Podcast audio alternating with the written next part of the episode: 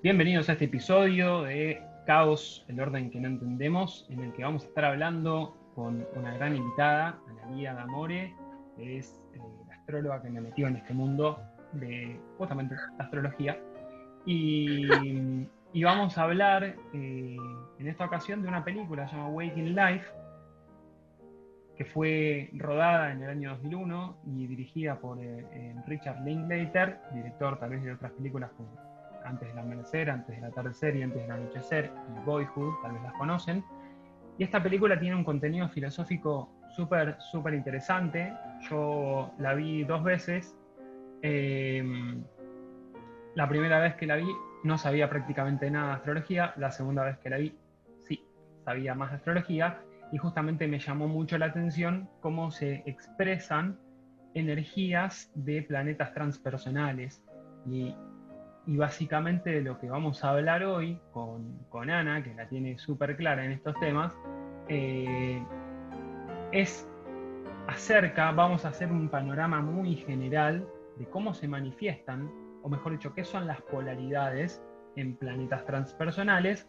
Vamos a hacer algo, como decía, general, y vamos a hablar de algunas escenas particularmente donde se ve con, cierta claridad cómo, cómo se expresa, cómo se manifiesta esto.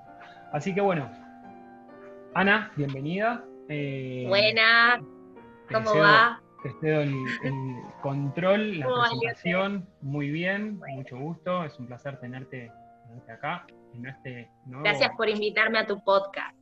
Muchas gracias a vos por, querer participar. De hecho, es el primer episodio que estoy haciendo diferente a, los tránsitos y, cuestiones más actuales de la astrología. Vamos a hacer un enfoque astrológico justamente en esta película.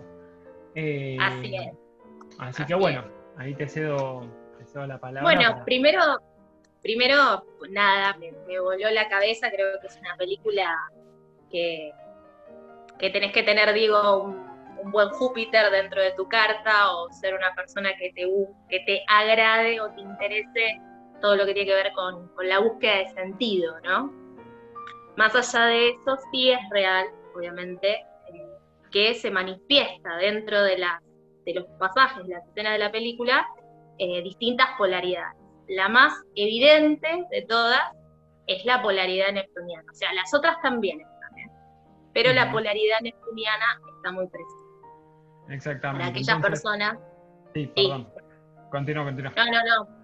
Que, eh, que bueno, que lo, importante es que estos planetas, lo, que son las polaridades transpersonales, eh, cuando están muy presentes dentro de la vida de, una persona, digamos, tienden a manifestarse con determinada distorsión.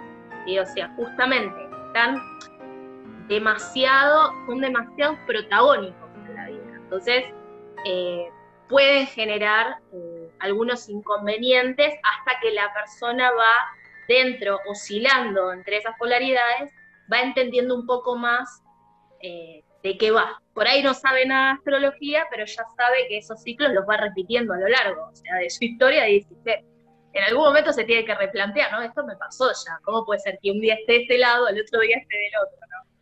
Exactamente, porque aparte hay una cuestión que tiene que ver con ciertas repeticiones hasta que empezamos a trascender el aprendizaje que nos impone cada una de estas manifestaciones, de estas energías, eh, bueno, transpersonales. Son difíciles.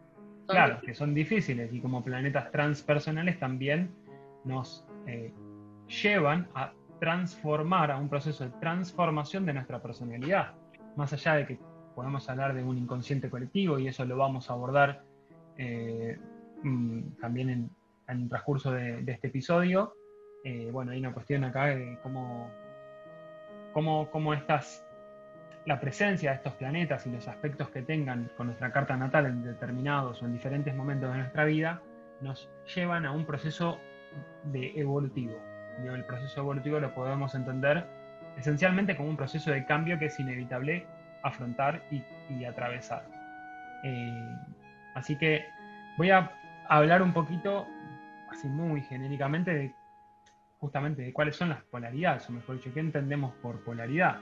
Eh, una polaridad es como dentro de lo que es una, una energía disponible, esa energía se puede manifestar de una manera o de una manera completamente opuesta a la primera. Eso es cuando los polos están muy fuertes y muy activos. En general, bueno, no sé si en general, pero existe la posibilidad de equilibrar algunas de estas polaridades de maneras diversas, pero sobre todo siempre teniendo conciencia de cuándo se está expresando una eh, u otra, o eh, digo, energía de cada uno de estos polos. Y, y también lo, importante es eh, saber que, que, como decía Ana recién, estas polaridades son oscilantes. No es que vamos a controlar plenamente eh, cómo se manifiesta, o mejor dicho, cuál es nuestra tendencia a manifestar un polo de una energía, eh, sino que es una cuestión de entender que vamos a estar oscilando entre, entre la manifestación de un polo y, la manifestación del otro.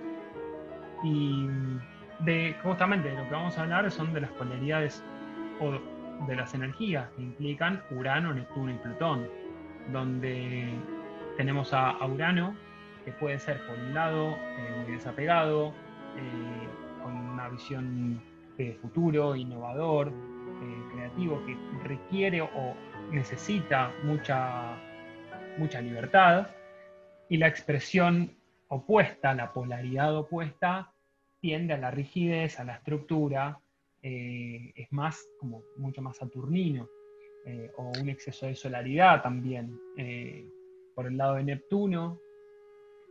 Hay una cuestión, Neptuno siempre es más complicado de definir. Es difícil sí, definir. Si explicas, bien, si explicas bien Neptuno, deja de ser Neptuno. Exactamente, no se puede explicar lo inexplicable y eso es gran parte de lo que vamos a abordar justamente en diversas, o mejor dicho, en lo que se expresan diversas escenas de la película. Eh, entonces, que podrías decir el, el, el, místico, el misticismo versus la lógica, la racionalidad. Eh, en el uraniano tenemos la libertad versus la permanencia y la estructura, o la creatividad versus la rigidez. Y en lo que es el plutoniano tenemos lo que es la potencia versus la impotencia, o la omnipotencia versus la, impotencia. Exactamente. Eh, entonces, perdón, eso es como muy, muy general. Muy general. Claro, abordar esto en profundidad requeriría o implicaría muchos episodios. Sí, es verdad. nos va a llevar mucho tiempo, seguro. Es mucho tiempo, pero en la, en la, película se ven claramente, principalmente se ve la neptuniana, ¿no? Eh, para las personas que no saben, que, representa Neptuno. Neptuno es el, planeta, vamos a llamarlo como planeta, no vamos a hablar de arquetipos, vamos a hablar de planeta, que disuelve lo que serían las barreras de separatividad y esto nos permite conectar con otros niveles de, energía, ¿no? O sea, eh, nos permite resonar con el todo, o sea, al disolver justamente estos esta membrana que nosotros tenemos como el ego, que nos hace ser como seres separados. Nosotros tenemos una membrana porque el ego necesita una separatividad, ¿no? Lo que hace Neptuno es disolverla. Al hacerla porosa, esto permeabiliza y deja ingresar una información que no es la información que podemos captar con los cinco sentidos habituales. Esto es lo que, lo que hace Neptuno, ¿no? Por eso las personas neptunianas, o las personas neptunianas directas, podríamos decirlo así, son las personas que son las místicas, las mediúnicas, las que están muy conectadas con el tema del onírico, de los sueños. De hecho, es muy fácil por ahí eh, poder ya de, entrada ver una persona neptuniana porque es lo que hablábamos hoy, Elio, que yo te comentaba, que que las personas neptunianas tienen un halo en la mirada que es como, como de nostalgia plena. Y, y, la laxitud del cuerpo, justamente porque tienen sueño, o sea, están cansados, es como que tienen una laxitud, no es como el plutoniano que de repente son rígidos, están como, viste, las personas plutonianas son estas que oscilan entre potencia e impotencia. Y tiene una, una, un físico que son como mucho más fibrosos, ¿viste? El neptuniano es laxo, es lax, tiene laxitud, tiene una mirada muy, muy nostálgica, eh, se, le puede ver esa, Yo le digo, hay una canción de, de Ojos de Océano, creo que se llama, porque tienen, de verdad, ese nombre? tienen una... Sí, Ojos de Océano, tienen eh, una forma de, ver, de, mirarte, que, te das cuenta enseguida, aparte es que, viste, lagrimal, es como lloroso.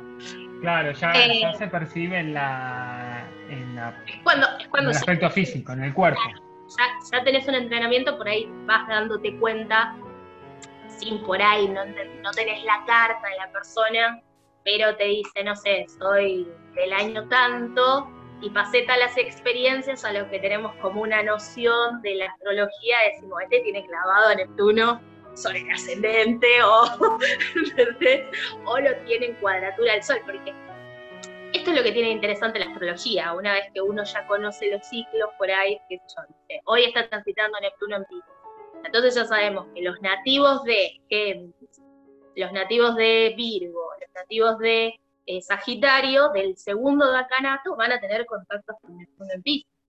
Entonces se viene una generación muy fuerte a nivel este, neptunianos eh, a futuro, ¿no? Porque sabemos que la acción va a estar dentro de los, de los signos mutables. Exactamente, tal cual.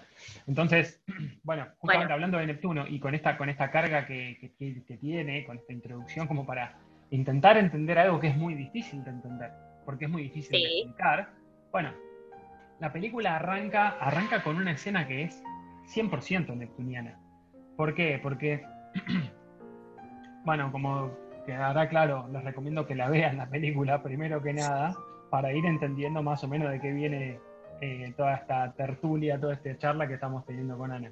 Pero la película empieza con una, con una escena eh, antes, antes que nada, es una película que fue filmada con actores reales, pero fue, em, fue em, no me sale la palabra ahora, eh, transmitida, fue proyectada, fue proyectada en un formato como digitalizado, ¿no? como un formato caricaturizado. Eso ya nos da un aspecto eh, o, una imagen que es onírica, que, es una cuestión como difusa. Cuando, la, cuando vean algo de, esto, se van a dar cuenta enseguida de a qué me estoy, a qué estoy haciendo referencia, porque los movimientos son, no son tan marcados, tan limitados como si fueran una actuación normal, sino que hay, hay un vaivén en los movimientos, hay, hay un uso de los colores, hay un uso de la, de la imagen, de la parte visual, que ya nos va, nos empieza a sumergir en algo que escapa nuestra primer eh, sensación o nuestra primera intención de entender. Y acá es donde viene lo interesante. Esta intención de entender lo inentendible, o bueno, este juego que, se hace. Este juego. Eh, es justamente uno de los puntos importantes. Entonces, como les decía, tenemos esta, manifesta esta expresión, esta proyección digitalizada de estos dibujos que se van moviendo, Empieza con una escena entre dos niños jugando. Están jugando, no me acuerdo el nombre del, papelito. Eh, Ay, no sé, pero, pero sí, es con lo que jugamos para decir, no sé, elegí un número. Elegí contaba. un número, uno, dos, tres, cuatro, colores, sí. O colores hechos como. Sí, es como un triangulito de papel, pero no me sale la palabra. Bueno, no importa, cuestión que... Es bastante atención de Neptuno. cuestión que Cuestión que la nena le, muestra, eh, están jugando con el otro niño, el niño elige un color, no importa, y sale, la palabra que sale del otro lado, porque cuando uno elegía número y color, se daba vuelta el papelito y salía una frase, ¿no? Salía algo. Y lo que decía acá es, el, el sueño es destino. Ya eso, como en los primeros 30 segundos o un minuto de película ya te está marcando la pauta de por dónde va este, este asunto. Eh, Y de hecho, ya en escena, la escena siguiente, el nene se queda agarrado de la manija de la puerta de un coche y empieza a flotar. Todo esto es una manifestación, por como lo vi yo, y creo que Ana coincide en, este, en, esta, en, este, en esta visión, es una, una expresión de lo neptuniano. Es decir, ya el, si el sueño es destino, y el sueño es aquello que nosotros reconocemos como ilusorio, como fantasioso, eh, como algo que no es aparentemente real, y que el niño, y que el niño pueda flotar, ok, ya nos da, nos da una, una pauta. Justamente acá es donde se empieza a, expresar en claridad esto de lo, de lo, onírico, porque es difícil, en el transcurso de la película se, se ve con más, bueno, se ve con más claridad después de la segunda vez que la viste, en realidad, eh, porque es difícil determinar el límite entre lo real y lo soñado. Es tan difícil determinar eh, si hay vida o no hay vida en, ese, en esa película. Vamos a dejarla ahí. Eh, que tenemos como nuestras diferencias. Yo tuve que verla de nuevo y decir, ah, claro, es verdad. Claro, pero, Claro, pero más allá de la diferencia es para no hacer un spoiler. En realidad no, sería, tan, tan spoiler, porque lo, jugoso de la película es toda la película. Sí, obvio. Toda la película.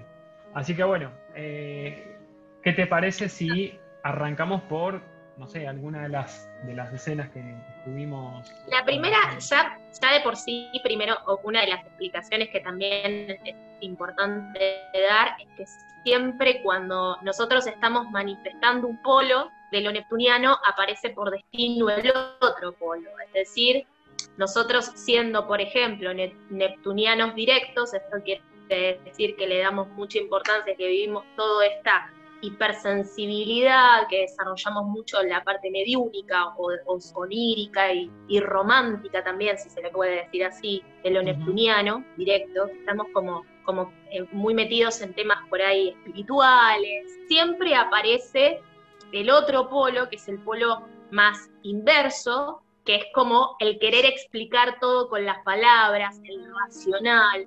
Entonces, siempre uno viene de la mano del otro, ¿no? Es como que ese polo siempre, un polo atrae al otro. Eh, y es interesante ver ya en la primera, en la primera escena, si bien no es dentro de la polaridad, cómo cómo te muestran el eje Virgo-Piscis, ¿no? Ya la segunda escena después que sale volando, aparece muy claro el eje Virgo-Piscis, ¿no? Que nosotros cuando hablamos de ejes también damos a entender de que un eje no puede existir con el otro, ¿no? O sea, el orden o el desorden o el caos pisciano, para los que no saben, Piscis está regido por Neptuno y Virgo está regido por Mercurio. Eh, justamente que, en ese desorden, en ese caos, hay un orden aparente, como, como acá el podcast del Señor, el, caos, el orden que no entendemos. Y, y, en, este, en este eje aparece la primera escena algo muy, muy también Piscis Virgo, que es la música.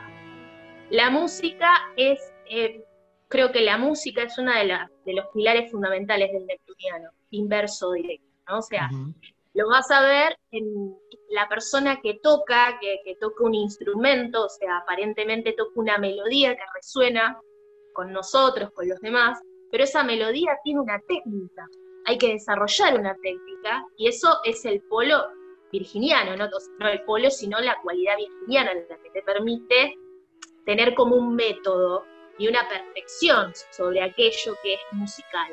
Entonces ya a partir de ahí es como que yo ya entré en un, en un deslumbre, porque qué bien que se, que, se ve todo, una escena de violines y el chabón transitando por ahí, y un director de escena que estaba enloquecido, lleno de partituras, de técnica, de pura técnica, para que eso sonara eh, en su sueño, digamos, de una manera perfecta. claro. Bueno, como, para, sí, como para materializar de alguna manera. Recordemos que, Virgo es un signo de tierra y si bien no es la misma forma de expresar eh, la tierra como a Centauro y Capricornio, busca también lo práctico y va al resultado, de alguna manera. Busca, necesita expresar en forma concreta, tangible, material, algo que le viene dado por esta, esta cuestión ilusoria o, más sutil, me gusta la palabra sutil, de Pisces. Eh, entonces hay como una búsqueda de esta perfección, de la armonía, de, la, precisión en esos detalles. Y bueno, ahí continúa con, esta escena que también me parece que es, es la que es parte de lo que abre también. Lo, que, abre, este lo que abre la peli. Claro.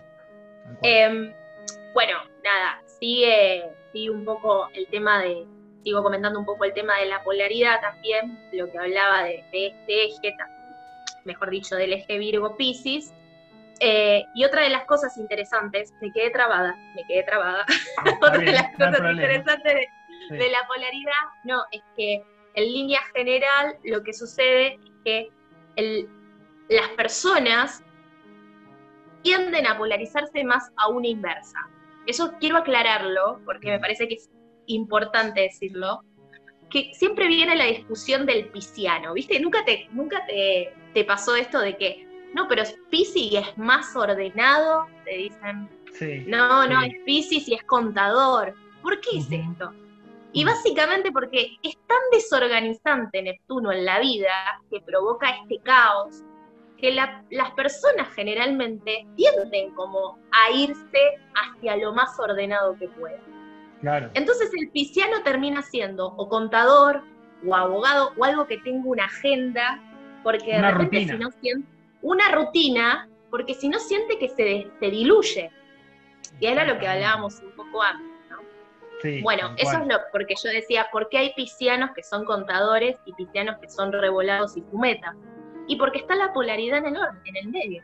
Exacto, Eso, es, eso es una parte. Bueno, después hay otra escena más que esa me voló la cabeza, me la voló así, porque yo como geminiana, a mí el lenguaje me parece que lo que veníamos hablando hoy, Elio, con vos, como que el lenguaje necesariamente está cambiando o tiene que ir cambiando, tenemos que ir habilitando otro tipo de lenguajes. Y hay una escena de una chica explicándole a él, porque él, el, protagonista está buscando determinadas respuestas, en donde justamente hablan sobre el tema de la comunicación y del lenguaje. Y de las cosas Y en un momento le dice, exacto, en un momento dice que el lenguaje fue el resultado de nuestro deseo por querer superar el aislamiento. Eso es el, primer punto. El lenguaje está dado por Mercurio, ¿sí? El lenguaje, la comunicación es Mercurio. Nosotros hemos entablado un lenguaje para querer superar esto que nos aislaba. Ahora, usamos el mismo sistema de símbolos para comunicar todas las cosas, las abstractas e intangibles que experimentamos. Es decir, utilizamos todos el mismo lenguaje para explicar lo que experimentamos.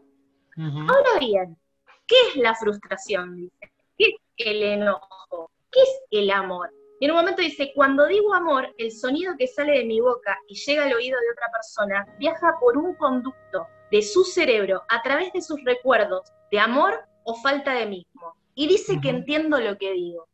Pero ¿cómo sé si es cierto? Dice ella, ¿no? ¿Cómo sé si realmente me está entendiendo lo que estoy diciendo? Porque hay cosas que son intangibles, inexplicables, es decir, que no, que, no tienen una explicación, y ahí aparece el Neptuno. Exacto. ¿Entendés? Ahí aparece Neptuno. ¿Cómo explicamos esto? Y cuando creemos que realmente estamos conectando y que la otra persona nos está entendiendo,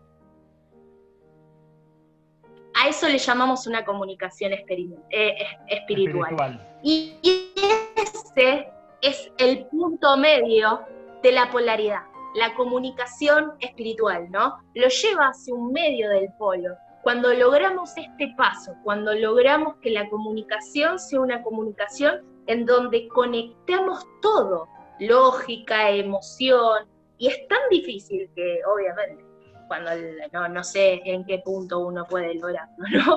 Así que nada, esa fue otra de las, de las cosas que pude, que pude ir viendo dentro de, la peli.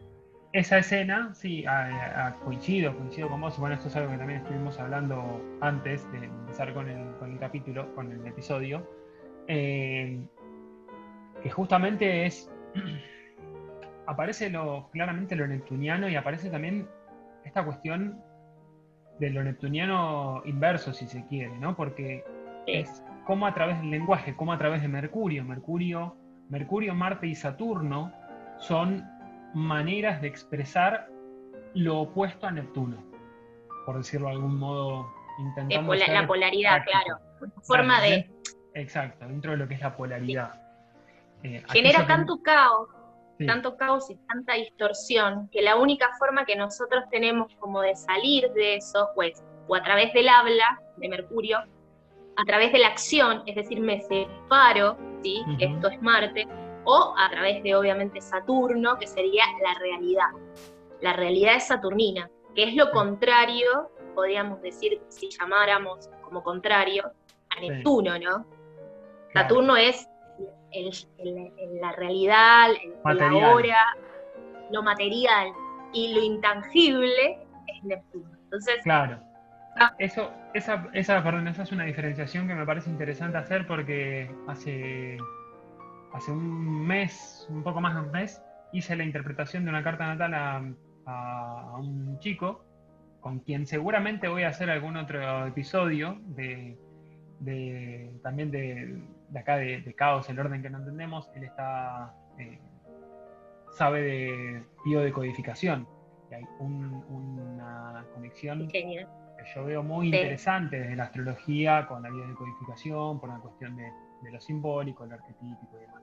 Y bueno, en aquel momento hablábamos de, de esto de lo neptuniano y de la realidad. Yo en aquel momento le hablé de, no, si tú vas a Neptuno, eh, no estás en el mundo real. ¿Qué entendés por realidad? Surge, surge la pregunta. ¿Qué entendés por realidad? ¿Por qué la realidad es saturnina y no neptuniana? Bueno, acá hay una cuestión de percepción y una cuestión de, de también de conceptos o preconceptos. Y lo que nos pide en un punto Neptuno es esto a lo que vos le, querés poner límite, en realidad no tiene límite. ¿Para qué te vas a tanta mente o a, querer gastar tanta energía en hacer cosas, y mucho menos a qué le querés dar forma si no hay forma? Si esto es una, algo que está completamente disuelto.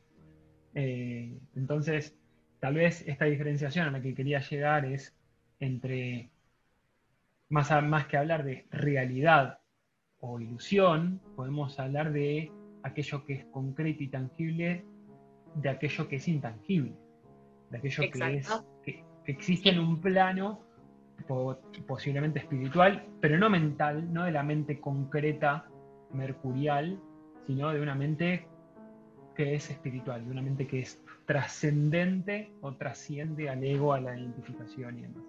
Ah, Igual eso, es importante también aclarar, porque por ahí para las personas que, están escuchando, que Neptuno no es, por ser un planeta transgeneracional, insisto, no es un planeta fácil de llevar, ¿no? Por eso tenemos a personas que han, e, evaden, evaden su realidad a través de determinadas sustancias, alcohol, drogas, o encerrándose en su habitación y no queriendo salir, ya que tiene una capa de Neptuno, una capa desde la distorsión puede ser bastante nociva, ¿no? Eh, sin embargo, por eso necesitamos y es necesario también, no podemos maldecir a Neptuno dentro de lo espiritual, ¿no? Porque es el que nos permite de alguna forma, nada, bajar a tierra, esta es tu realidad, y también es el que nos permite tener una, una responsabilidad sobre lo que estamos haciendo como humanos en el, en el camino. ¿no? Tal cual. Eh, hay dos, perdón, hay, dos cosas ahí que me parece interesante rescatar, que justamente, como hablábamos también antes, eh, off the record, como hablábamos antes, eh, lo, lo neptuniano es importante, cumple una función, todos los planetas cumplen una función pero lo neptuniano tal vez cumple la función de inspirar, de ser una cuestión, o sea, de, generarnos algo eh, que no es necesariamente una motivación como la podemos entender por aspectos con otros planetas, pero es una cuestión que nos inspira a, conectarnos con algo que nos puede hacer trascender, justamente. Hay una cuestión eh, consciente o inconsciente en la humanidad de buscar una trascendencia. Y, y justo, perdón, estaba justo ahí. La, la, frase de la chica termina, viste, con esto de la comunicación espiritual, Dice, puede ser pasajera, pero es casi para lo que vivimos, para lograr una comunicación espiritual, ¿entendés? O sea, a un, a un entendimiento que va más allá de la palabra, por más que sea a través de la palabra. Totalmente, es que justamente acá tenía, estaba viendo eh, la, transcripción del guion y para, para redondearlo, ¿no? Dice, yo pienso que cuando pasa eso y logramos esa conexión, sentimos una sensación casi como de una comunión espiritual. Y esa sensación puede hasta ser pasajera, pero también pienso que es precisamente para eso que vivimos. Y acá también, si bien no es el tema principal de lo que vamos a tratar, eh, esto del para, para qué vivimos, o mejor dicho, de encontrar en la conexión espiritual el sentido por el cual vivimos, a mí por lo menos me resulta difícil desprenderlo de lo que implica Júpiter que es la búsqueda del sentido. Y Júpiter como regente de Pisces, el regente eh, antiguo, tradicional de Pisces, con Neptuno, que es el regente moderno de Pisces. Son dos cosas que hay una cuestión de esta búsqueda de sentido a través de la conexión espiritual que podemos conseguir con la ni siquiera con la conceptualización, sino con aquello que no podemos conceptualizar, o que trasciende al concepto de lo que nosotros queremos comunicar a través de Mercurio. No, no, ni hablar. Bueno, la, la otra escena que llama, me llama mucho la atención es eh, una escena en donde se está debatiendo, que está los dos hicimos, sí, esto, esto es así, se está debatiendo sobre el tema de la reencarnación, ¿no? Sí es uno de los debates que se vive dentro del mundo no solamente religioso, sino también espiritual, ¿no? de, qué uno, qué es lo que uno cree con respecto a, el alma, qué es lo que pasa con el alma, eso que llamamos alma. ¿no? Entonces, yo les comentaba hace un rato que generalmente todo debate neptuniano directo atrae el polo que quiere explicar racionalmente las cosas. El, el, polo, el, polo, el polo científico, aquel que baja a tierra, pero también discute, porque acá lo que está en el fondo de la polaridad es cuál es la verdad de una y, y, ninguna de las dos es la verdad, ¿sí? Cuando está el planeta tan, tan fuerte. Eh, y en un momento la chica, que es muy así, con toda una data e información que es muy precisa. Perdón, hago, una, una pequeña acotación para ubicarnos en el contexto de la peli es una, es una escena eh, que transcurre justamente, es una pareja que recién da la sensación de que recién se despiertan. No sé si de una siesta, no importa. Se despiertan. Mate Escorpiana no piensa eso. Pongámosle. Durmieron plácidamente, cada uno por su lado, no se tocaron, no hicieron nada, chicos. se portaron muy bien. Mi parte escorpiana pensó otra cosa, de verdad. sí, sí, totalmente. Es, muy probable que haya sucedido lo otro. Pero no importa, cuestión, cuestión que están en una cama y están teniendo una, conversación bastante profunda para hacer una conversación de cama, pero muy interesante.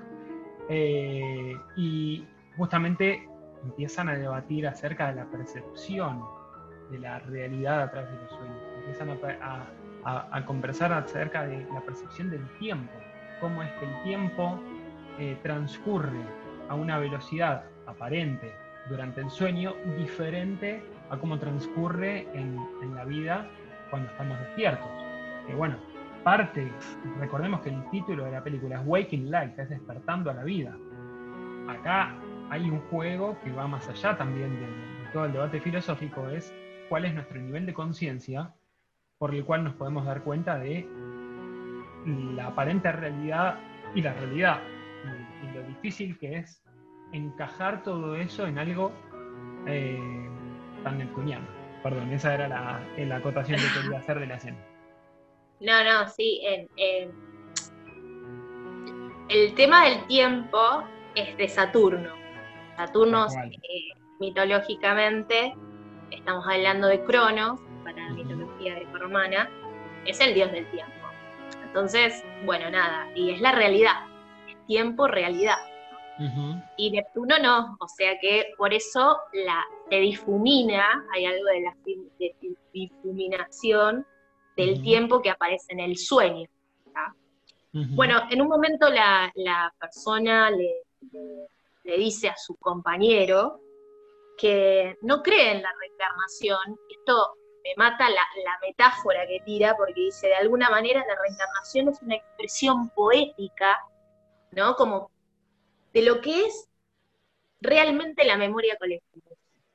Entonces, ¿qué es la memoria colectiva? O sea, ¿qué, estamos hablando de Neptuno, estamos hablando del inconsciente colectivo, es decir, Neptuno es el, planeta, el arquetipo también, el material con el que están hechos los sueños y los arquetipos del inconsciente colectivo. Entonces, estas memorias colectivas claramente está hablando de Neptuno. Entonces, lo que nos está diciendo básicamente está respondiendo científicamente con algo muy neptuniano también, ¿no? Pero, pero bueno, nada, eso era una Porque es también la búsqueda dentro, dentro de, eso neptuniano, me voy a Virgo.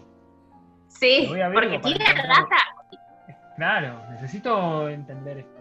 Necesito poner orden a este caos. Claro, ordenó, ordenó con, con, cuestiones hasta eh, estadísticas en una frase habla sobre los porcentajes de, lo que ha crecido mundialmente la población y cómo eso se puede traducir a las personas que reencarnan, como dándole, tratando de buscar una explicación y llega a la conclusión de que poéticamente la reencarnación no es más que sumergirnos en esta, o la expresión colectiva. Tal cual, de hecho, tengo acá, tengo acá también parte de la transcripción. que voy a intentar leer porque me está costando ya la vista, eh, dice, el, tipo, em, el, hombre, eh, perdón, la, la mujer es la que dice que leyó hace un tiempo un, artículo escrito por un bioquímico en el que hablaba acerca de cómo cuando eh, un miembro de nuestra especie nace ya, nace, ya tiene un, un, billón de años de memoria en su cerebro. Y es ahí donde heredamos nuestros instintos, ¿no? O sea, de esta memoria colectiva, de esta memoria ancestral, de algo que ya traemos y que ahí ella desde el punto de vista científico o basándose en un bioquímico dijo que porque estudió tal cosa, aparentemente hay una cuestión de que sí, evidentemente venimos con esta memoria celular. Y lo que responde el hombre, la pareja, dice, me gusta eso. Es como que, como que hay toda una, una cosa, una cuestión telepática que está ocurriendo y de la que todos somos parte ya sea que estemos conscientes de, ello o no. Esto también da un poco la explicación a lo, que, ha pasado a lo largo de la historia, o sea, cómo, cómo en lugares completamente diferentes, cuando no existía WhatsApp, no, existía Internet, a duras penas existía la paloma mensajera, habían dos científicos, observadores de, eh, los astros eh, o observadores de la física y cómo funciona el mundo, que estaban desarrollando las mismas teorías al mismo tiempo. Y son, esto ha pasado a lo largo de la historia. ¿Cómo es posible que dos personas sin referencia entre sí, sin conexión aparente entre sí, estén desarrollando casi en simultáneo lo mismo? Bueno, esto, eh, nada, es, es, una expresión justamente ¿no? de, de, de, de la cuestión telepática. Esto de la cuestión telepática de, otra, la teoría de la otro episodio. ¿Qué? No, sí, ni hablar. La masa crítica o la teoría del centésimo mono, que es eh. cómo a partir de cómo, se desarrolla eh, una, se muta por ahí una experiencia de un ser, ¿no? Desarrolla otras habilidades, algo va resonando en esa misma especie en otros lugares del mundo como el caso del centésimo mono con la papa, no sé si viste esta teoría, que una mona peló la papa, peló la papa, le estaban tirando papa con, piel, peló la papa e inmediatamente al pelarla la pudo comer y eso empezó a replicarse en otros zoológicos. que estaban mm. haciendo el mismo experimento, pero que con la primera ya generó un nivel de conciencia masivo, que esto fue, y esto nos da y nos habilita a pensar que hay otros niveles de comunicación que tenemos que aprender a lo largo de, los años, de la, vida, de la evolución de la humanidad, a aprender a, expresar, ¿no? Eh, Tal cual. Hoy, hoy con, con Elio tuvimos así una charla que fue más playera, pero playera en el buen sentido, ¿no? Porque estábamos pensando justamente en esto de, habilitar, de ir habilitándonos o permitiéndonos otro tipo de, comunicación. De hecho, eh, que es la comunicación que por ahí no nos enseñan en los colegios. Nosotros venimos de un sistema bastante, bastante saturnino, ¿no? Con reglas, normas, sentate, hace, decí, estudia de memoria, y no nos permiten desarrollar, que, recién ahora hay algunas, algunos colegios y algunas, este, algunos métodos, eh, otro tipo de, comunicación que sea una comunicación como más empática, más intuitiva, o sea, no nos enseñan a ser ni neptunianos ni uranianos la vida, sino que nos sucede. Claro, y, es, interesante esto que decís, porque si bien esto también daría para profundizar mucho, y vos la, la tenés clara en este, en este asunto. Eh, el tema de querer equilibrar o, de querer, entre comillas, controlar las polaridades, curiosamente la que, la que más fácil, y lo entre comillas, de equilibrar o balancear es la polaridad, eh, la polaridad plutoniana, porque es aquella que nos, nos, nos lleva entre el, entre el poder, eh, la, la, impotencia y la omnipotencia, es de la que más conciencia podemos llegar a tener en algún punto, eh, comparándola con nosotras, digo, ¿eh? O sea, no digo que sea fácil, no digo ni siquiera que sea, posible no, del todo. No, no, es terrible. Para aquellos que la padecemos en algún punto, sabemos que, es complicada. La polaridad plutoniana siempre hay, hay asuntos bastante intensos que vienen por destino, digamos. Claro que, que tiene que ver con el control, con el miedo, con los autos de poder, que uno se ejerce sobre otro, que es muy difícil como el equilibrio cuando estás, estás metido en eso. Pues bueno, uno va, va eligiendo eh, hasta dónde se quiere empantanar, oscilando en esa polaridad. Claro, pero ahí perdón, por eso, por eso digo que es la dentro de la dificultad que todas las polaridades implican, eh, porque justamente son, son transpersonales, es algo que está muy profundo en, nuestra, en nuestro nivel de, conciencia, o mejor dicho, está en un nivel muy profundo de inconsciencia. Y eso nos aparece generalmente proyectado, lo proyectamos en el otro y si tenemos la suerte eh, de darnos cuenta, lo podemos ver eh, y aún así viéndolo nos resulta difícil tratar o nos puede resultar difícil de encontrar ese balance. Pero en el caso de lo, de lo plutoniano, como tiene que ver con esto de general, o sea, muy genéricamente hablando, tiene que ver con, con los juegos de poder, hay métodos eh, terapéuticos, eh, psicoanalíticos que están un poco más preparados para intentar encontrar balances en esas cuestiones, que tal vez en lo newtoniano es como, ¿cómo, ¿cómo vas a querer balancear algo que no podés ni siquiera entender? Es, difícil de entender. Podríamos eh, decir, no te va tanto. No, no, tratamos de llevarlo, en las consultas tratamos de llevarlo a un nivel sano de lo neptuniano, tanto de cuando una persona está en una polaridad y está siendo consciente de esa polaridad, como aquella persona que está teniendo una crisis neptuniana, es decir, que está en un tránsito de Neptuno. Entonces, en esos momentos, hoy justamente estábamos hablando con Helio, de que, eh, que son momentos que tienen que darse en sistemas bastante contenedores, o sea, que, que esa, justamente ese tránsito de Neptuno que hace que uno esté como mucho más laxo, mucho más evasivo de la realidad, mucho más desconectado de la realidad y que puede llevar a conductas a veces autodestructivas, eh, en la, digamos, en, ya en el caos absoluto. Si uno tiene una contención, uno puede, esto es la realidad, el que te baja a tierra, uno puede atravesar eso y, eh, y, salir bien parado, ¿no? Desde la consulta siempre tratamos de llevarlo al mejor nivel de Neptuno, que es que permitir que esa persona pase por la experiencia desde un lugar lo más sano posible, ¿no? Dándoles técnicas de relajación, meditación, pero también habilitando la posibilidad, o sea, que se dé la posibilidad de, que, de ser atravesado por la experiencia, porque cuando estamos en una muy neptuniana, cuanto más querramos eh, salir de esa, más agotados terminamos. Porque esto es lo que tiene un poco Neptuno, que es como el océano que va socavando de a poco, y cuanto más luchás, más te cansás, o sea, cuanto más querés ordenarte, más agotado terminás. Cuanto más querés conectarte, más te estás desconectando de la realidad. Cuando Entonces, lo que te pide en realidad el mar, lo que te pide Neptuno, es rendirte. es rendirte, deja, dejate llevar, dejate, permitirte fluir, porque si te e- resistís, te vas a claro, Si querés estar tirado en la cama, mirando la tele y comiéndote un pote de helado, mientras sea en un ámbito cuidado, que sepas que hay gente que te va a contener y que te va a decir, no, mira, ya está, listo, hacelo, hacelo, permitítelo. Eh, querés estar, eh, no sé, mirando dos días Netflix sin parar, hacelo, porque realmente lo necesitas, o sea, necesitas de ese momento. ¿no?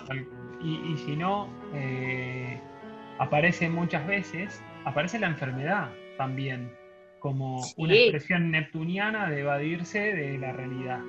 Eh, pero de evadirse de, la realidad para volver a ella, en realidad, porque a través del cuerpo, a través de una, de una de la expresión de una enfermedad, eh, el cuerpo es el que te está diciendo, el cuerpo, o sea, no es exactamente virginiano. Sistema. claro, como el sistema. Sí, el cuerpo es un sistema. Exacto, a, ese, a ese punto quería llegar. Te está diciendo, mira, no me diste pelota. Así que me vas a dar pelota de esta manera. Necesitas salirte de ese mundo y volver, volver a conectarte con este otro. Esto también es real. Sí. Sí, de hecho, la, mayoría de las enfermedades que ocurren eh, cuando, pasa Neptuno por las seis, cuando hay alguna crisis neptuniana en donde sale Neptuno, se puede ver en la carta por algo, son enfermedades psicosomáticas, enfermedades que por ahí desde, la desde lo tradicional no pueden ser abordadas con claridad. O sea, nunca le pega, es alérgico pero no sabemos a qué, ¿viste? Entonces ahí aparece la, medicina alternativa o las técnicas que son diferentes a lo que es la medicina tradicional, a tratar de mostrarte aquello que no estás, no estás pudiendo ver con claridad, ¿no? que eso es lo que, lo que sucede con, Neptuno, que, de repente todo, todo es confuso, ¿viste? hasta el cuerpo está desorganizado. Exactamente. Y em, tiene un vacío Neptuno que también es importante abordar, digo, porque a veces lleva a momentos de mucha depresión. ¿no? Eh, solamente de que te comes el cuento de, uy, la flasheo amor, como ya estábamos hablando, porque Neptuno tiene esto como la capacidad de ir captando sensaciones que, los demás no captan. Entonces, eh, una de las cosas que suceden más que nada con el romance es que de repente playean amor de todo, eh, ilusión, se, generan imágenes dentro de la persona que no, que no estarían coincidiendo en tiempo y forma con lo que está sucediendo, ¿no? Sí, tal cual, porque se, se busca una especie de salvación en el otro. Exacto. Eh, y yo lo digo porque soy rena en un montón de cosas. Y digo, que, que, a mí me, que yo tengo un romance con el laburo, o sea, con mi trabajo y que trato de que trato de, llevarlo para ese lado y decir, bueno, el romance lo tengo por acá, o que me habilito, no sé, mirarme un par de películas románticas, y porque estoy así con esa, con esa polaridad bastante activa ahora, de decir, bueno, nada, me miro un par de películas románticas, y bueno, tengo un compañero que me saque y me dice, no, Analia, ya está, pasaron cinco horas, te lloraste todo, va.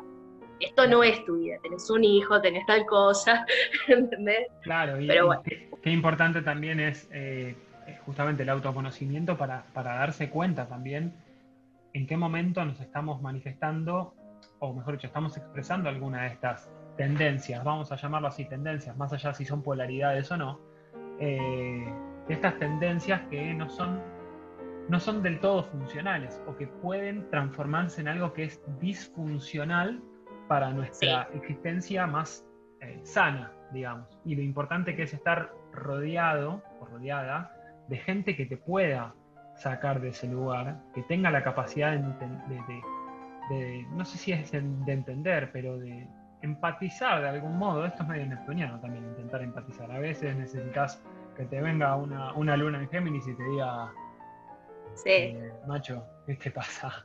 O una luna en Capricornio y, hey, a ver, activemos. O una luna en Aries que te, que te resuelva. Eh, no, no, la luna en Aries te empuja directamente. Claro, no te resuelve nada, te dice, eh, resuélvelo. ¿Qué estás haciendo? Claro, ¿qué te pasa? Eh, ¿Qué estás drogado? claro. claro. Exactamente. Entonces, bueno. Pero bueno, sí, es verdad. Bueno, eh, vamos a, seguir el. Sí, seguimos. Yo tengo, tengo dos, eh, tengo dos escenas, una que es muy cortita y otra que es un poquito más, más larga. No, no voy a extenderme mucho, que es, de hecho, es eh, hablando de, esto de, lo neptuniano y esto de dejarse llevar por el río, por, por, el flujo de la vida. es, es una de las primeras escenas de que, suceden en la película, donde hay una, hay una situación que es bastante llamativa, por lo menos. ¿no? El protagonista baja de, un, no me acuerdo si era un tren o un, o un autobús, creo que era un tren, y necesita tomarse un taxi o algún otro medio de transporte para llegar a la casa de un amigo. Cuestión que está ahí en la vereda y aparece un coche con forma de bote. Ya eso es una cuestión bastante bastante extraña, llamémosle bastante particular, pero no es casual el uso del bote. ¿Por qué? Porque el, tipo que encarna al conductor toma el rol de marinero. Y al tomar este, este rol de, marinero, lo invita al protagonista a navegar en, este camino hacia un destino desconocido, porque el protagonista, eh, el conductor, el marinero, llamémosle, le dice, ¿a dónde, ¿a dónde vas? No sé, la verdad no sé a dónde voy. Y otro que estaba ahí atrás también, que venía ya con, en ese autobote, eh, le dice, mira, vas a hacer tres cuadras para adelante, dos cuadras para la derecha y en la no sé qué esquina te bajas ahí. ¿Y qué hay ahí? No tengo idea, pero eso es lo que va a, marcar el, curso de tu vida. El destino. El destino, claro. Entonces, eh, tenía, a ver, eh, estaba buscando justamente una, frase, que bueno, ya, ya la encontraré, no importa, eh, pero que era básicamente como, como no, no hay que, o mejor dicho, lo que dice el tipo es, el mar no, el mar acepta todos los ríos, algo así decía. Lo tengo ahí por, por algún lado anotado. Eh, el mar no rechaza ningún río. El mar no rechaza ningún río. Entonces es como que todo confluye en ese mismo lugar. Todos vamos a sumergirnos en eso. Y esto también es una expresión bastante neptuniana. Eh, sí, obvio. La, la, sensación, o mejor dicho, Neptuno viene como a mostrarnos que todos formamos parte de todo, que estamos todos hechos con el mismo material, que es el eh, material de los sueños. Exactamente. y que y que justamente hay algo que como que nos trasciende y que nos dice que estamos conectados. Y justamente hablando de conexión, aparece esto de la importancia a veces de, los datos, de la información que recibe el personaje dentro de los sueños. O sea, una persona cuando está soñando, esto es interesante de saberlo, está conectando muchas veces con el inconsciente colectivo. Mm. Y así se han, formando, se han formado grandes obras literarias soñando, porque cuando se despiertan, cuando uno tiene bien entrenado lo que es el pasaje entre el hemisferio izquierdo, que es de Mercurio, y el hemisferio derecho, que es más de Neptuno, tiene entrenado ese pasaje, puede recibir información, o sea, la información se recuerda, llega uno es consciente de que está en los sueños y uno traduce lo que soñó en algo, ¿no? Tal cual. Y si me, si me permitís, te cuento lo que te había contado. sí, sí, cuento, que me parece, me parece excelente. Sí, sí, sí. Que era el año 2000, 2001, 2002, yo estaba estudiando el CDC para hacer la carrera de nutrición y estaba haciendo una materia que era biofísica. Nada, me costó un montón, me costaba un montón. Yo tengo bastante conectado a Neptuno al Sol.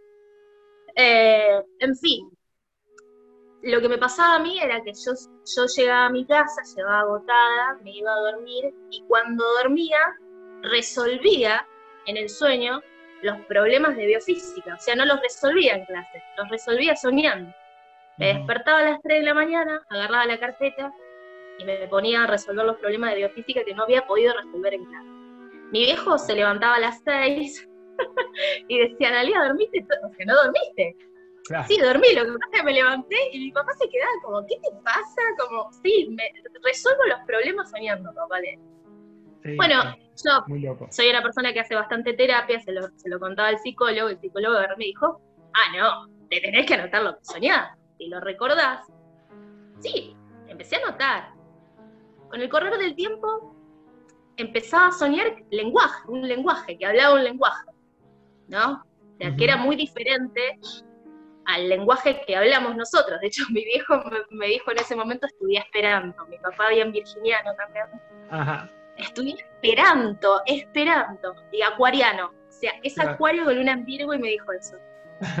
Eh, le cuento a mi mamá y le digo, che, mamá, mira, estoy soñando, y aparte lo venía soñando todos los días, todo el tiempo, que yo hablo un lenguaje, hablo un idioma, en el que no me entienden, pero que yo tengo un mensaje atrás de ese idioma y ese lenguaje. Y aparte eran símbolos.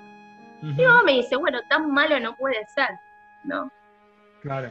El correlato de mi el entramado de mi historia personal llevó a que yo sea astróloga y que ese lenguaje sea un lenguaje que yo veía.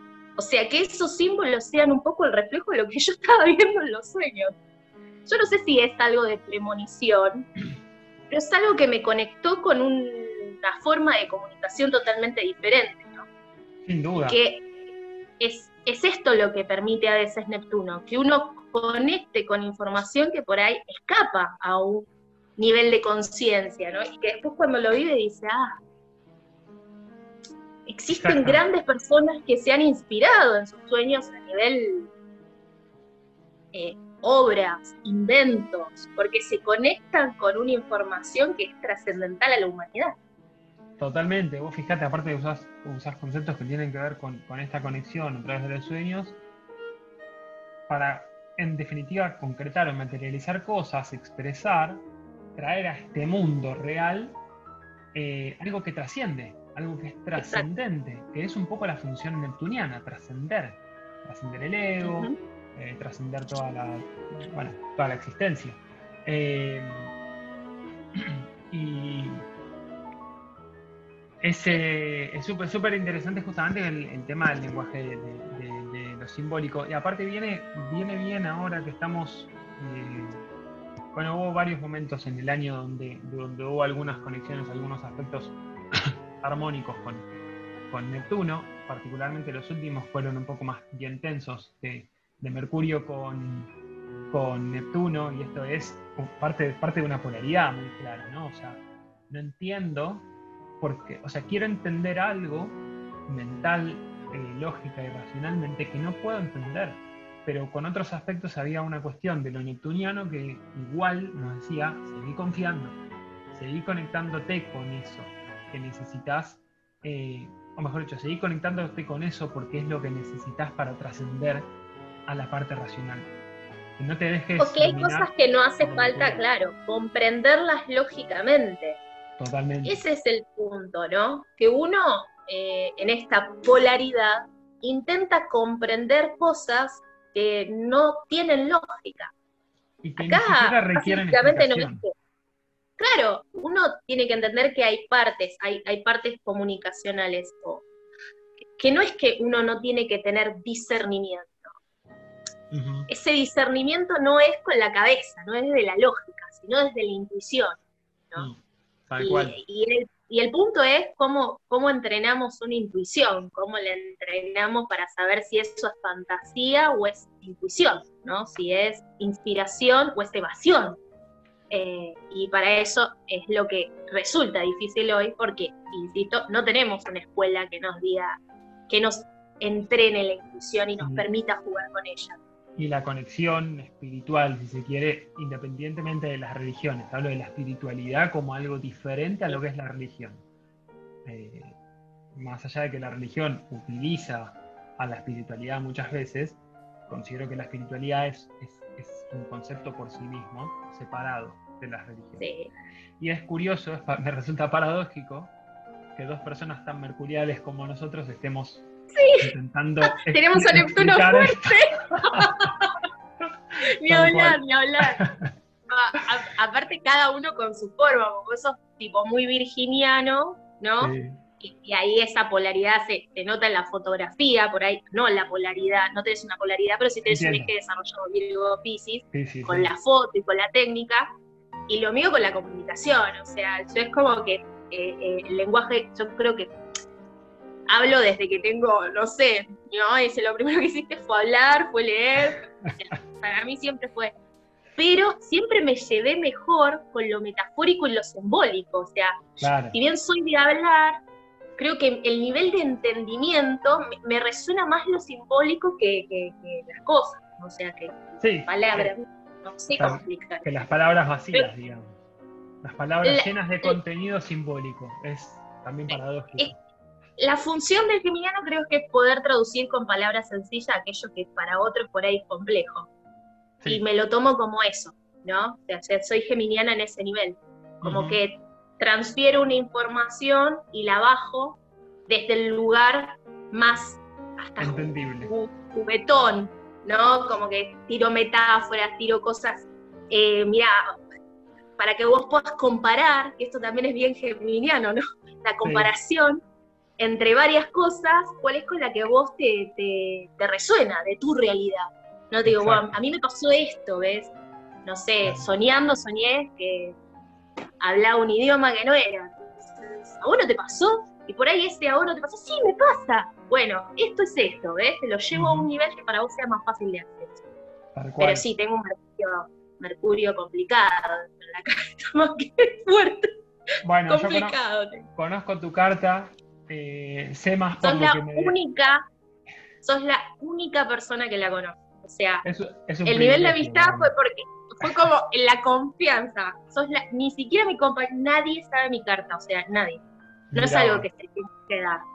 O sea, trato de, o sea, tratemos de alentar eso de que, la carta, primero que tiene que ser analizada por personas que saben, que empatizan con vos, que, que puedan sentarse, porque a veces las consultas astrológicas se hacen, y no, no critico a nadie, cada uno haga lo que quiera, ¿no? Tiene su forma, sí. Se trae una información con un papel o algo, y, de verdad la, la, consulta astrológica tiene que ser tomada con seriedad y abordarla con amor, porque es una de las claves para poder eh, comprender todo, digo, ¿no? y, por otra parte, esa información es una información tuya, es tu, es tu registro, es tu vida, es tu... Yo siempre digo que es como tu DNI, ¿entendés? O sea, no tenés que ir, o sea, que realmente tiene que ser algo que...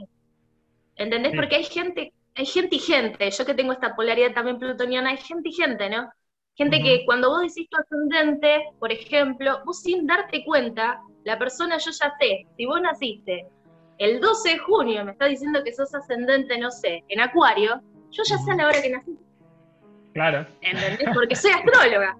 Entonces, obviamente, no me digas tu ascendente, porque esa morada hay que pagarla. ¿Entendés? Porque te está dando toda la rueda. Es que hay que ¿Qué sé yo?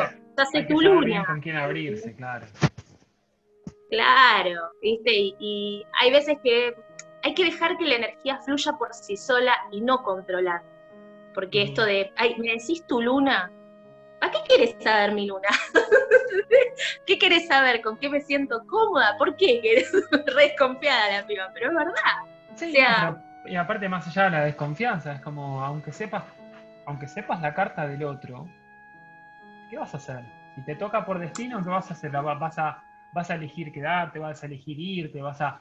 Está bien, no sé, es, es más información y uno elige en base a la información que tiene, pero también eh, en base a la información que uno tiene puede elegir rendirse ante lo que tenga que ser experimentado.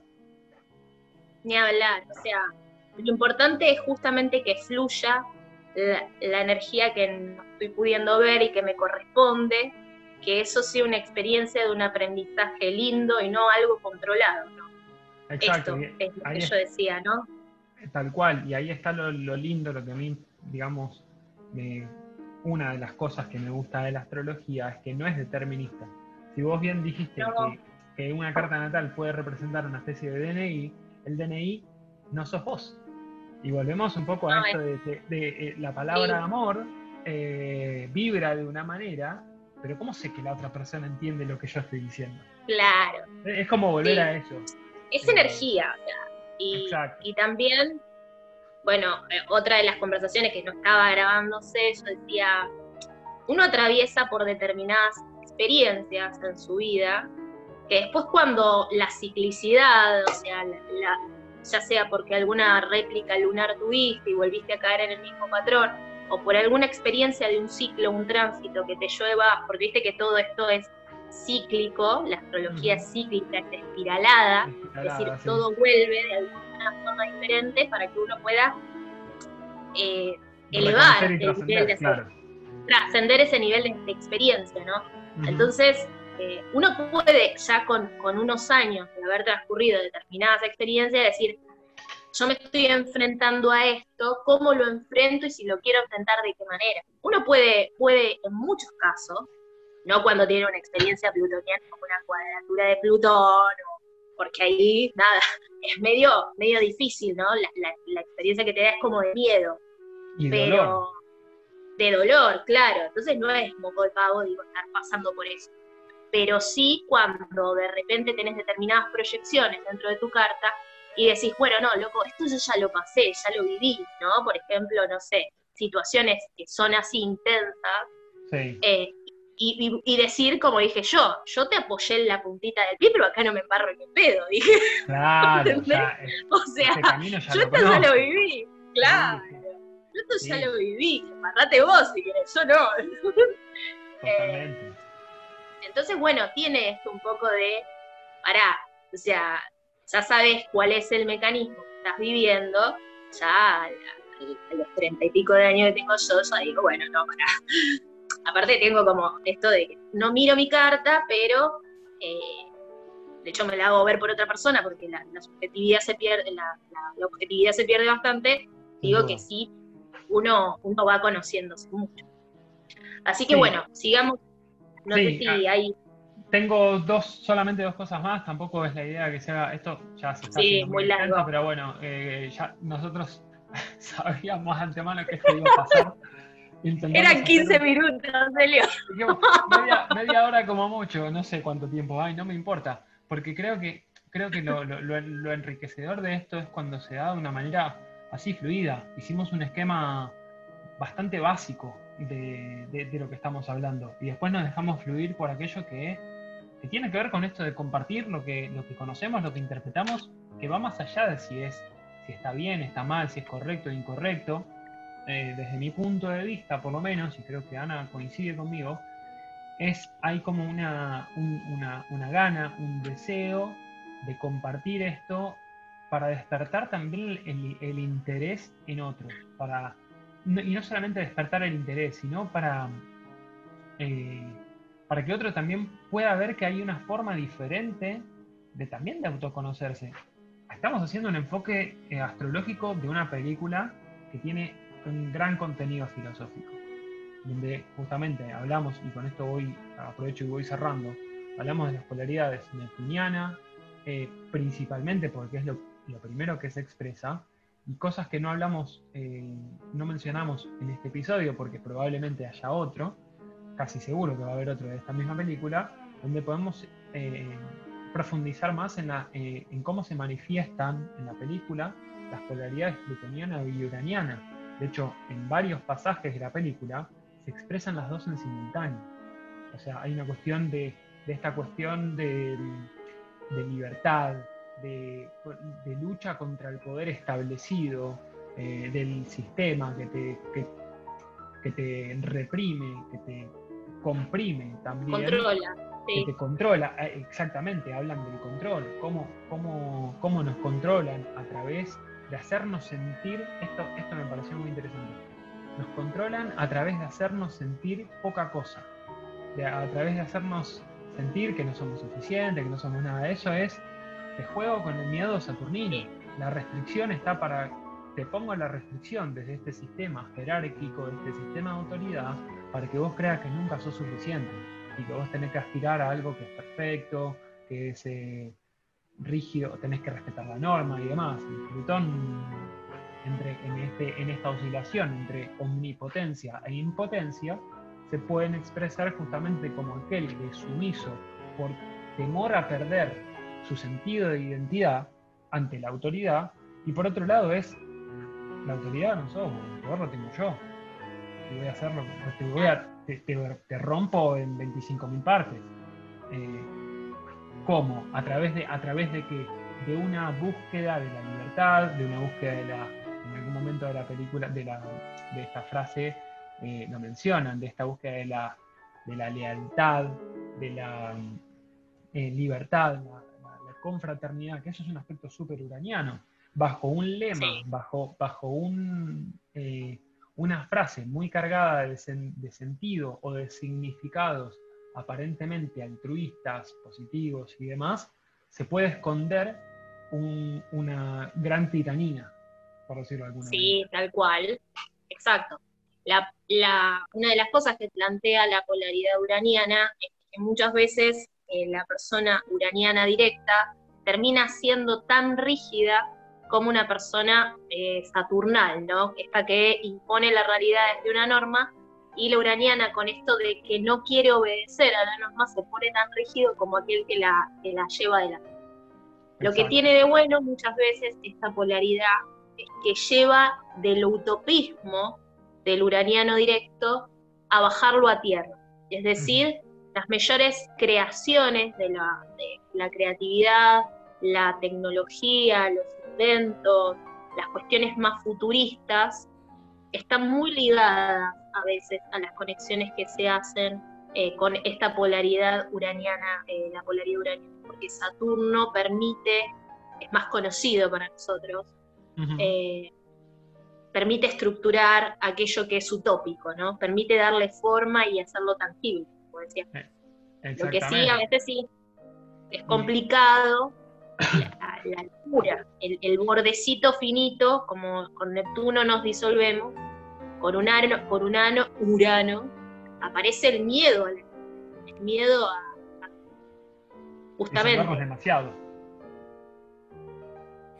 La, impermanencia, somos seres mamíferos, o sea, necesitamos de, del hogar, de la familia, del límite, de la contención, y Urano es lo diferente a todo eso, lo que saca de aquellos. Claro. Así que bueno. Insustancioso, sí. Eh, y ahí está, la, dificultad de lo, de lo uraniano, porque en esa supuesta búsqueda de libertad y desapego y demás, se encuentra con un gran dolor de no pertenecer a nada.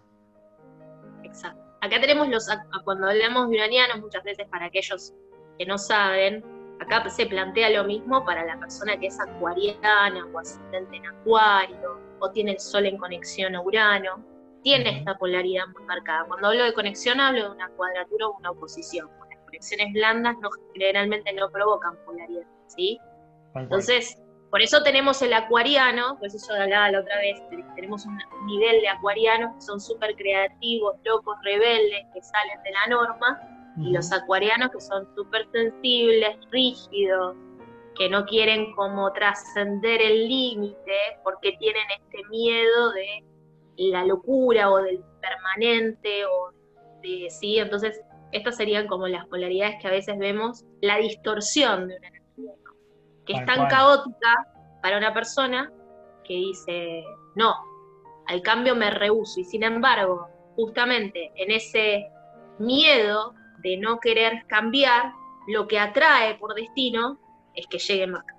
Exactamente, es no quiero cambiar. bueno, ok, toma, bagaje de cambios todos inesperados, disruptivos, repentinos. ¿Qué vas a hacer con esto, amigo? Claro, hasta que te das cuenta, ¿viste? O sea, el imprevisto forma parte de tu cotidianidad y... Y creo que ahí ahí es donde no te queda otra más que sumergirte en Neptuno. Es, dejarte llevar, o sea, te viene el cambio por destino, quieras o no. Y ese cambio por destino, lo que te está diciendo, si bien no es una relación directa, estoy haciendo una asociación, un poco por, mi cuenta, ¿no? Eh, que es como, ok, no te queda otra más que rendirte a, este cambio, a esta inestabilidad que te, promueve o que te llama, eh, perdón, que te trae Urano, y un poco para hacerlo es soltate, tenés que dejar ir esto, tenés que dejar permitirte fluir en la inestabilidad. Em, bueno, entonces, acá parte, para hablar de esto uraniano, eh, justamente eh, parte de esta escena de la que hacía mención hace un rato decía cómo se puede caer en esta especie de, de nueva rigidez, ¿no? Eh, dice, yo quiero libertad, eso es lo que quiero, eso es lo que todos deberían querer. Ya está imponiendo desde su sensación, desde, desde su deseo de ser libre, que todos quieran lo mismo. Suena un poco autoritario desde mi punto de vista. Exacto, exacto. Y esa autoridad, es claro, esa autoridad es saturnal, el polo opuesto y expresado al mismo tiempo. Eh, entonces, por eso dice, pero depende de todos y de cada uno de nosotros en cortar nuestras ataduras para con la codicia, el odio, la envidia y sí, las inseguridades, porque esa es la, ese es el principal método de control, el hacernos sentir patéticos, chicos, para que voluntariamente renunciemos a nuestra soberanía como individuos, a nuestra libertad, nuestro destino. Eso es un poco una frase que es más larga, es de un tipo que va con un megáfono eh, desde su coche no va diciendo eh, compro la deuda, compro mesa, no, va diciendo, va diciendo otras cuestiones. No, no, Nada, eh, y, con lo que sí quiero cerrar este, este primer episodio y vamos a ver qué repercusión tiene, a ver si hacemos una segunda parte de esto. Vamos a hacer muchos episodios de muchas cosas, seguro, por lo menos me encantaría hacerlo. Eh, que hay una, hay una escena que es muy breve, que es eh, sí a la, a la eternidad. Y es un momento en el que el protagonista está sentado con un, con un hombre mayor. Y el hombre mayor le dice, la constante búsqueda es por querer llegar a estar completamente liberado de todo lo negativo, que en realidad es nuestro propio deseo de entrar en la nada misma. Y una vez que hemos dicho sí a este instante, la afirmación en sí misma es algo contagiosa. Estalla y se expande en una cadena de afirmaciones que no conoce límites. El decir sí a un instante significa decir sí a toda la existencia. Esto a mí también me suena como muy neptuniano y jupiteriano, o sea, muy pisciano, me suena. Eh, en definitiva. Eh, así que, bueno, no sé si, si te quedó alguna, alguna escena ahí por, por ahí para, para mencionar. Eh, Yo creo que hemos, hemos tirado mucha info con respecto a si, tienen, si tienen la posibilidad de verla, véanla, insisto, tienen que tener una buena búsqueda de sentido. La película abre, abre a, determinadas preguntas que son bastante existenciales, digo, ¿no? Eh, y que, se permitan, digo, cuando él me la, me la propone, me dice, vas a quedar dormida por ahí. Yo estaba re feliz de lo que me porque claramente tiene unos pasajes que, uno por ahí no se pone a pensar, eh, creo que hay también algunas escenas en donde el protagonista habla de que actuamos como hormigas, ¿no? Y que a veces no nos permitimos estos encuentros Viste que aparece como en un cruce él con una chica. Con una mujer, que la mujer le dice, con una mujer. Eh, no quiero ser más hormiga. Claro. quiero ser más hormiga. Quiero tener este contacto que, que, trascienda un poco lo cotidiano, ¿viste? De, ir manejándome por acá, por allá. Eh, así que bueno, estas preguntas que, nos hacemos también, que muchas veces en el acelere no los hacemos, no lo, no lo hacemos. Esta película viene como a abrirnos un poco la cabeza de, de, sí, si te gusta buscar un sentido o entender o tratar de, no sé si sería la palabra entender, porque no sería la palabra entender. No, Simplemente dejarte atravesar por, por, por, por determinadas explicaciones y tratar de buscar la tuya y tratar de con la que más te resuene y obviamente Mira, de hecho, ¿sabes qué estoy pensando ahora que se, me ocurre? Es muy. Esta película es, es muy no Norte Géminis. Eh, porque. A ver, a, qué quiero ir con esto? Es como. Sí, por ahí quisiste decir muy no sur en Sagitario. Bueno, ambas, en realidad. Porque es como. De, podés darte la posibilidad de salir de esos sistemas de creencias que vos tenías tan afianzados, pero permitite aprender a ver las cosas de una manera distinta. Expandí tu panorama, expandí tu visión de las cosas. Eh, Busca otras. claro, no, la visión jupiteriana, sino como la, mirada. Eh, Permitite la duda. Dicen que una de las mejores cosas que nos puede pasar como seres es que nos habilitemos la duda. Eh, porque la duda es la que va generando otras respuestas posibles en la vida. Y esto es bien geminiano. La posibilidad de duda, de, contradecirnos y en, la, y en la contradicción nuevas posibilidades. Claro, porque es, es como una permanente búsqueda de nuevas verdades eh, que al mismo tiempo no, no, encontramos una que sea fija. Pero bueno, necesitamos esto desde un lugar de conciencia, desde un lugar de, del ego que está, o sea, considero, creo que en algún momento lo hablamos nosotros, el ego está muy bastardeado también. O sea, el ego es necesario para nuestra existencia en este mundo terrenal, en este mundo dual. Sin ego nos costaría realmente sobrevivir. Sí, eh, sí, básicamente tenés una tendencia, sí. Entonces, es un, eh, ¿es un qué, perdón? No, que digo que es, que es un poco lo que pasa cuando estás en un tránsito de Neptuno. Hay que tener cuidado de, la pérdida de borde. Claro, te vas con la sea, necesitas un ego definido y, tener bordes. Eh, Ahí está lo, paradójico. Eh, o sea, Neptuno te dice trascender, trascender, trascender y del otro lado no podés trascender. Salvo cuando te morís. No sé, y es una teoría, una cosa ahí que dejo abierta para otro debate.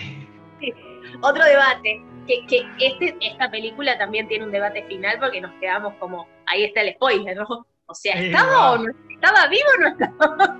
tal cual, tal cual, tal cual, exactamente. ¿Desde qué lugar se plantea? ¿Desde qué lugar se plantea todo esto del mundo de los sueños? De hecho, en un momento dice, con esto ya termino, Elio, perdón. en un momento dice, probablemente a través de una señora que aparece en la tele, ¿no? Que dice que cuando estamos muertos es un sueño más, ¿no? Es como que la conciencia sigue soñando. Y que la muerte aparentemente es eso, ¿no? Es, un sueño por el, del cual no podés volver a, volver a una existencia física en el cuerpo. Algo así. exacto, exacto.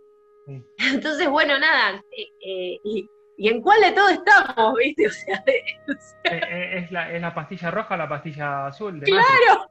¿En dónde estamos, Elio? Por eso, bueno. Vamos, vamos a dejar espacio para, para hablar de otras escenas de esta película, porque hay muchas cosas que tienen que ver con, la evolución, tienen que ver con, en algún momento se habla de física cuántica, eh, de, lo, determinista o lo probabilístico que es la huida, o el libre albedrío, si existe o no, qué tan libres realmente somos. Eh, esta película plantea, como decimos, ¿no? Plantea unos debates filosóficos que vos mencionabas hace un rato. Eh, ¿cuál, era, como, ¿Cuál era el objetivo de la película? ¿Cuál era la meta de la película? eh, dejarte trascender por ella, básicamente, o sea, no, no es que... Habilitarte preguntas. Habilitarte las preguntas, eso creo que es el, punto más, más rescatable. Y justamente ahí viene que hay niveles que no tienen lógica. Si podemos aceptar lo no, lógico en nuestra vida. Ahí va. La no respuesta eh, concreta. Y eso es eh, eso justamente es algo muy interesante para, para vernos en nuestra propia vida, cómo, desde qué lugar actuamos, desde qué lugar nos, nos, movemos, nos relacionamos, desde, desde el lugar de querer entender todo, cuando simplemente hay cosas que mejor ni siquiera te gastes en entender.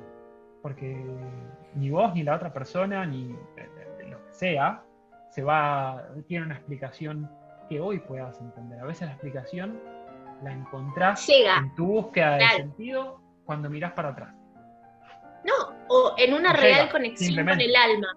no, en una real conexión con el alma. Es decir, no desde lo lógico, y ahí está, sino desde una conexión con uno, que es esta, al, esta unidad, que el de la que venimos todos. Claro. Sí, totalmente. no busques respuestas lógicas, no las vas a tener. las respuestas están adentro tuyo. Exacto. Y este es esto es un paso de, un momento también dice, hay que, tipo, me parece que hay que volver al origen más que ir para adelante. Estamos todos pensando para adelante y a veces hay que, hay que ir hacia adentro, ¿entendés? Una cosa así. Eh, exacto, eh, totalmente, totalmente, y bueno, eh, nada, eso también lo podemos, se puede, se puede encarar de, de, muchos aspectos, ¿no? De la, astrología, de la, de la, historia de la humanidad, de cómo se fue, cómo se fue, cómo fueron los distintos periodos que nos llevan al lugar en el que estamos hoy. Eh, para entender cuáles son las energías disponibles, ¿no? O sea, cuando muchas veces hablamos de los tránsitos planetarios, de la luna nueva en cáncer, del otro día, del otro día que predispone a tales manifestaciones, de qué sé yo, y, bueno, no, no, no son cosas caprichosas. Eh, tienen, desde nuestro punto de vista, que bueno, somos astrólogos, le encontramos un sentido. No tiene por qué ser el mismo sentido para todo el mundo. Cada uno encuentra su forma. Y está no, no, y cómo se va traduciendo tus experiencias. Además, ese es el tema. Que no para todos es. Lo más importante es cómo vos lo vivas, en definitiva. Claro, eh, tal cual. Así que bueno, Ani, nada, fue un, placer. Nos fuimos eh, re lejos, pero por más, por más episodios así, de donde se den estos debates, estas charlas, estas conversaciones que me parece que pueden ser de gran ayuda o de gran interés para muchas personas. Eh, creo que está bueno compartir algo que, a otros tal vez les, resuena también. Así que, bueno, esto fue todo en este primer capítulo, en este primer episodio de eh, Caos, el orden que no entendemos, eh, enfocándonos en una película.